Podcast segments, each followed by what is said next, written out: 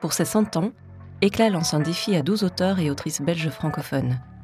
Écrire une nouvelle originelle autour des sens ou de la perception. Nous avons aussi demandé à 12 célébrités de prêter leur voix à celles et ceux qui lisent autrement. Dans ce nouvel épisode, Son ange, c'est Virginie Hock qui pose sa voix sur les mots de Michel Torokens. Belle écoute.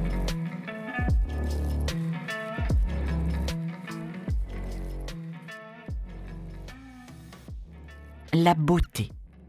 À quoi ressemblait la beauté? Ses parents, ses amis, d'autres encore, lui avaient parlé de couleurs, de nuances, de formes, de proportions, d'équilibre. Pour Solange, le monde et la nuit se confondaient. Elle était plongée dans une obscurité absolue et violente depuis sa naissance, sans nuance. Même pas une étoile ou la lune pour illuminer cet écran noir. Un semblant d'horizon comme une paroi lisse, Certains jours, ça la mettait dans une colère folle, une rage infinie, lui donnait des envies de meurtre, de boxer l'air, jusqu'à épuisement, de se taper la tête au mur, de faire jaillir le sang froid, guluant et sans couleur. Une petite voix lui disait de se calmer, de se raisonner.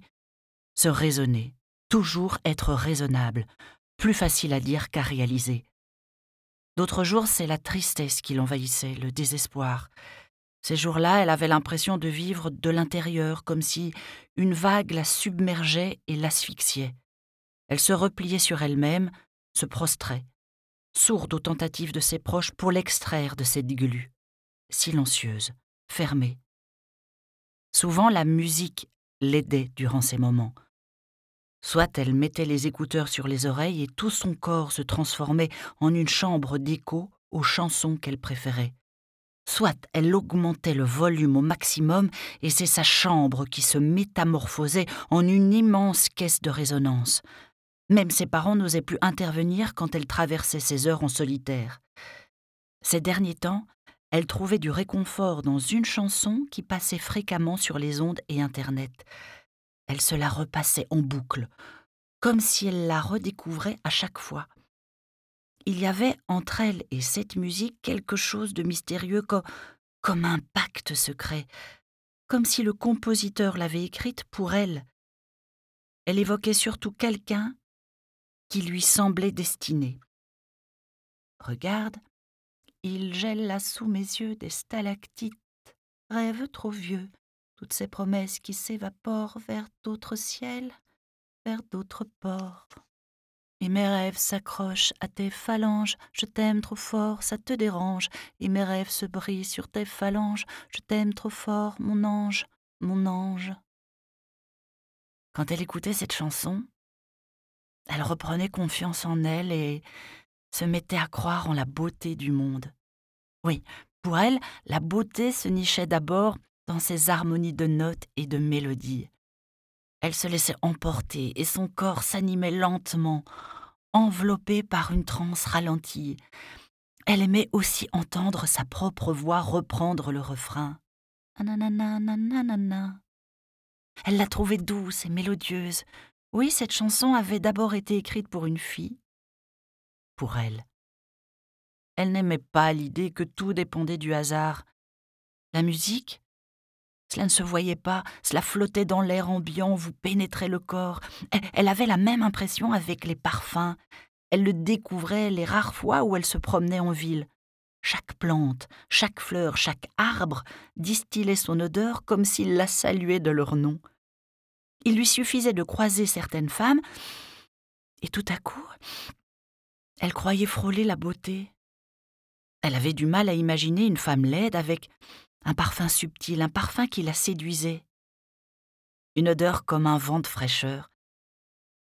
Mais à quoi pouvait ressembler une femme laide? Elle n'en avait aucune idée, elle-même était-elle belle? On ne cessait de lui répéter depuis qu'elle était petite, et pas que ses parents, hein, ses frères, ses sœurs, ses grands-parents, ses amis, ses proches. Impossible pour elle de le vérifier. Son miroir était aussi muet qu'elle était aveugle. Elle ne pouvait que faire confiance. Et mes rêves s'accrochent à tes phalanges, t'aimes trop fort, ça te dérange. Et mes rêves se brisent sur tes phalanges, de t'aimes trop fort, mon ange, mon ange. son ange. Quand Solange le reconnaîtrait-elle? Elle n'oublierait pas ce jour de novembre où l'école les avait emmenés en excursion à la découverte de l'art baroque, l'école des aveugles. Ils étaient partis en file indienne, la vingtaine d'élèves tenant à pleine main la corde qui les reliait les uns aux autres, jeunes et moins jeunes, mélangés. Une enseignante à chaque extrémité. Elle détestait ce rituel qui les réunissait, les isolait du reste du monde. Un trottoir n'avait rien d'une montagne. Leur cordée lui semblait puérile. La honte avait-elle jeté à ses parents. L'équipe des guides mis à leur disposition avait imaginé, pour eux sans yeux, un parcours de sculpture en sculpture. Elle découvrait un monde figé, immobile, accessible, en relief. Privilège rare, ils avaient pu toucher et caresser chaque objet, à satiété.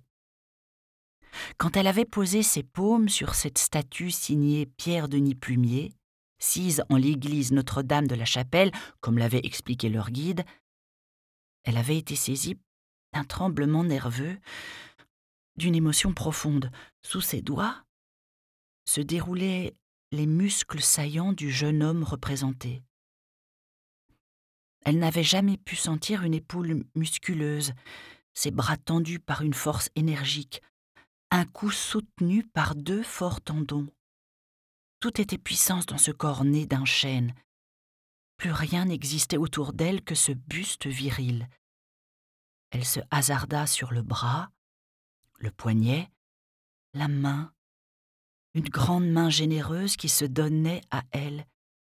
Elle s'enhardit à poser ses doigts écartés sur la poitrine saillante, à épouser les nervures dans le bois, à caresser chaque rondeur, avec un mélange de crainte et d'audace. Elle descendit la paume vers le creux du ventre et ressentit une douce fraîcheur, comme si le bois s'amollissait. Ses doigts butèrent sur un pan de la tunique, le seul et pudique vêtement dont ce corps était vêtu. Ils se faufilèrent entre les plis et le poitrail, remontèrent vers l'épaule, glissant sur la crête du dos et butèrent contre le dessin délicat des plumes à la naissance des ailes. De grandes ailes sur lesquelles elle étendit les bras pour mesurer l'ampleur. Elle glissa la tête dans leur arrondi, caressa de la joue chaque fibre feutrée. Solange eut l'impression de, de s'envoler.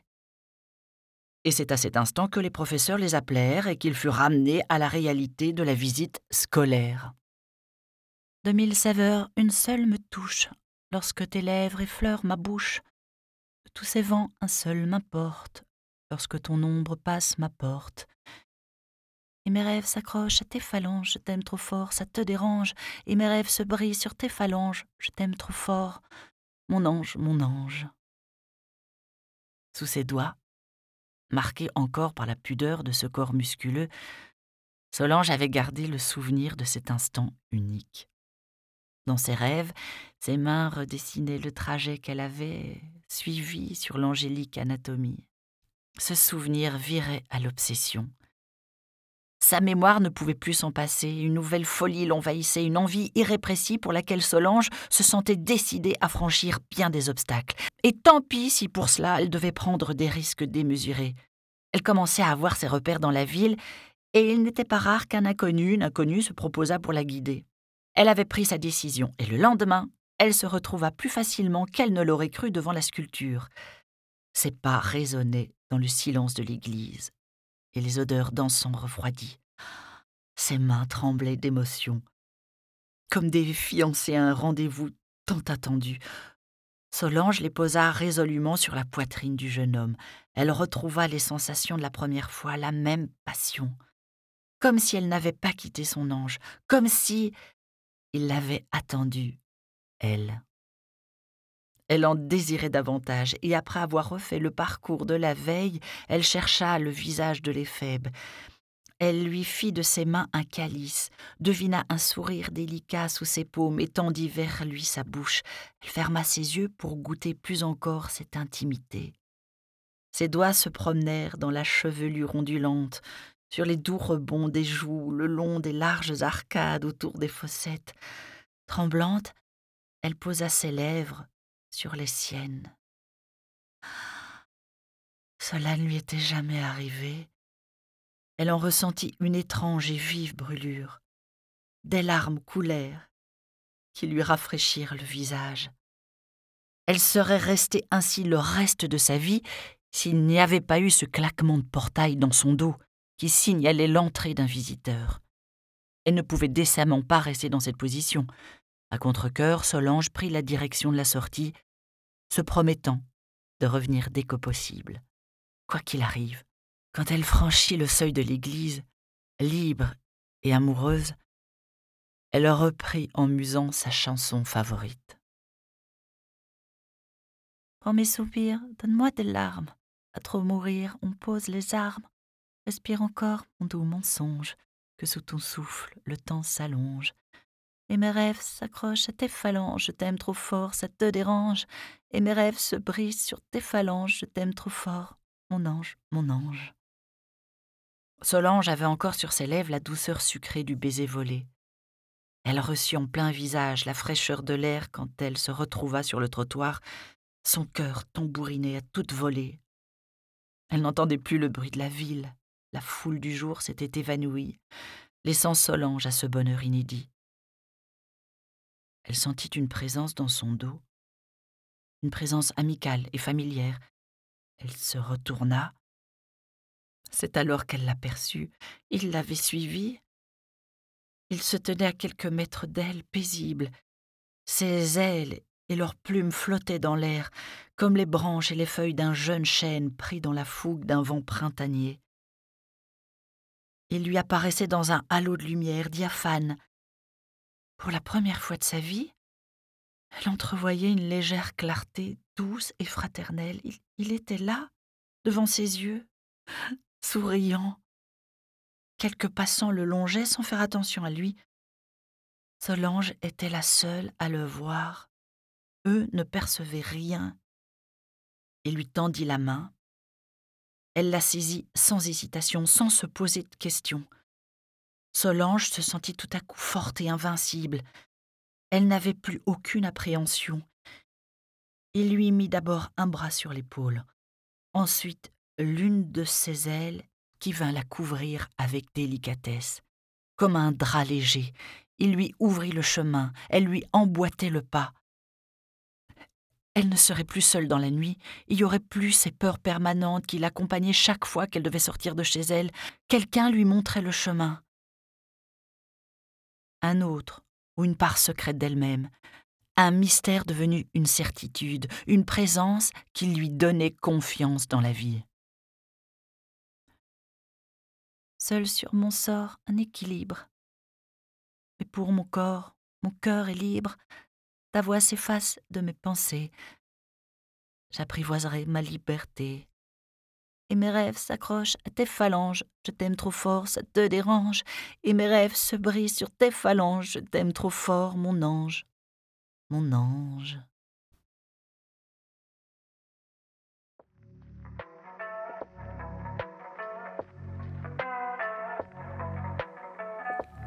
Retrouvez-nous tous les mois sur donneurdevoix.be pour découvrir une autre nouvelle lue par une autre voix. À bientôt.